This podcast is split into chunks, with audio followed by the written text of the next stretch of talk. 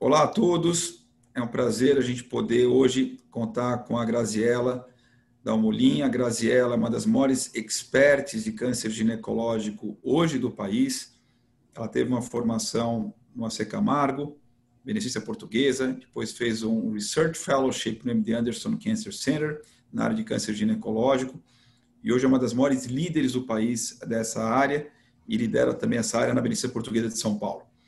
Grazi, bem-vinda para comentar os trabalhos mais importantes de câncer ginecológico da ESO. Muito obrigada, Fernando Maluf, por estar aqui. Muito obrigada ao MOC. Então, a gente vai começar com as atualizações da Oncogineco apresentadas na ESMO. Em termos de algo que mudou a prática clínica, eu não vi nada que tenha mudado a prática clínica. Alguma coisa que, de tudo que se apresentou, que realmente mudou para o dia seguinte? Eu acho que não. Eu acho que essas apresentações só reforçam a importância da gente realmente sempre testar o BRCA das pacientes com câncer de ovário ao diagnóstico. Realmente, o uso de inibidor de PARP, o quanto mais precoce, é o ideal para essas pacientes. Essa atualização do estudo solo 1 mostrou isso. Então, é, eu acho que só reforça essa informação importante. É, de resto, são atualizações de estudos, né, e que o uso de dose densa realmente não deve ser a principal opção dos pacientes. Eu acho que o esquema cada três é o habitual, mas realmente forçar ao aconselhamento genético, buscar a testagem do BRCA, se germinativo e, se possível, somático, essa paciente ela vai ter um extremo ganho com o uso de inibidor de PARP de manutenção. Então, acho que essa é a principal mensagem, mas nada realmente que muda na prática amanhã. Grazi, duas perguntas. A primeira, o dose densa ah, esse é, é um dos dois estudos negativos. Tem o estudo do Katsumata positivo para sobrevida global e de progressão. Ah, o GOG foi positivo para sobrevida livre de progressão em quem não usou BEVA, quem usou não foi, e global não foi igual. Foi igual entre os braços. E esse foi completamente negativo. Algum, alguma paciente específico que você usa a dose densa tem espaço para algum tipo de nicho ainda ou não? Prática, eu não faço uso do esquema dose densa. A gente sabe que as pacientes asiáticas, então, elas têm um metabolismo realmente diferente das pacientes ocidentais. Possivelmente, essas são as pacientes que valeria a pena a gente discutir com elas o ganho.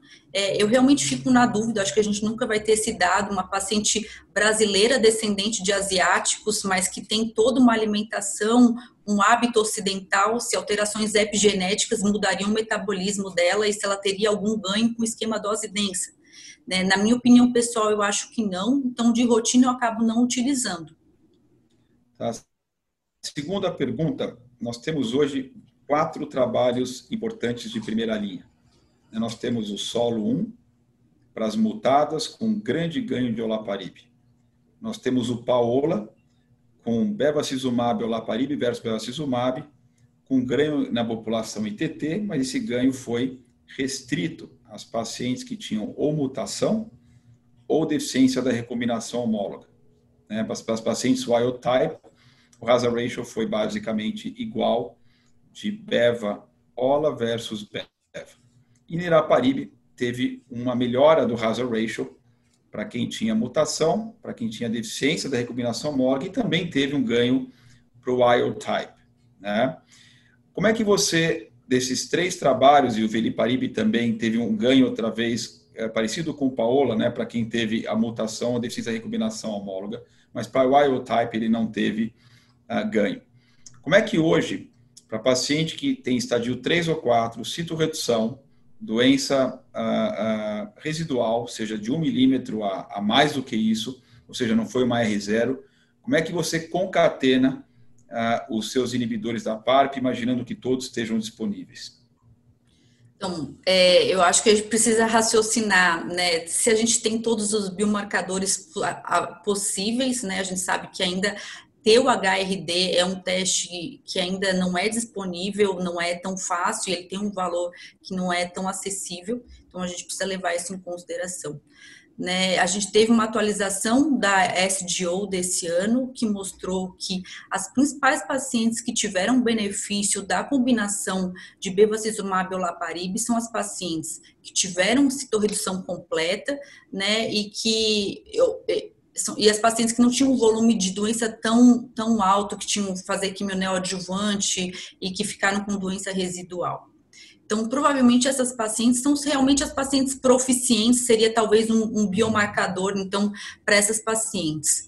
É, se eu tenho a poss... eu acho que e a gente também mostrou numa análise do, do SDO, também mostrando que pacientes que são BRCA mutadas, que o ganho com uma combinação de bevacizumab, olaparib versus olaparib é muito pequeno.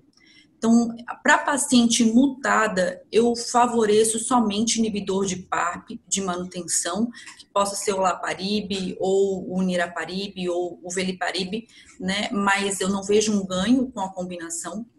Na paciente que teve uma citorredução completa, claro, se eu tiver uma paciente for HRD positivo, eu tiver possibilidade do teste, é, eu tenho muito mais como corroborar a combinação.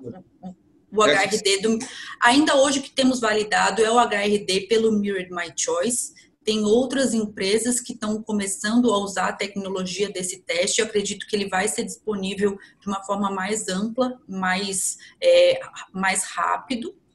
Né? Se a paciente ela é HRD positivo, acho que é importante discutir sim a combinação de olaparib com beva ou do niraparib, mas a grande chance no Brasil da gente não conseguir esse teste é, da paciente, se ela, ela tiver pouco volume de doença, uma citorredução completa, eu, principalmente no, no estadio 4, eu ofereceria a combinação, né? E se é uma paciente que ficou com doença, que é principalmente os critérios do PRIMA, né? Uma paciente ficou com bastante doença residual, é, eu discutiria o niraparib isolado, e se não for disponível, só o bevacizumab isolado pelo GOG 218 para paciente wild type que não tem a, a deficiência E não tem nada, e que eu sei que HRD, eu acho que o inibidor de PARP tem um ganho muito menor, inferior. Eu acho que o, o bevacizumab, essa paciente provavelmente é proficiente mesmo, né? Eu discutiria mais o bevacizumab para essa paciente.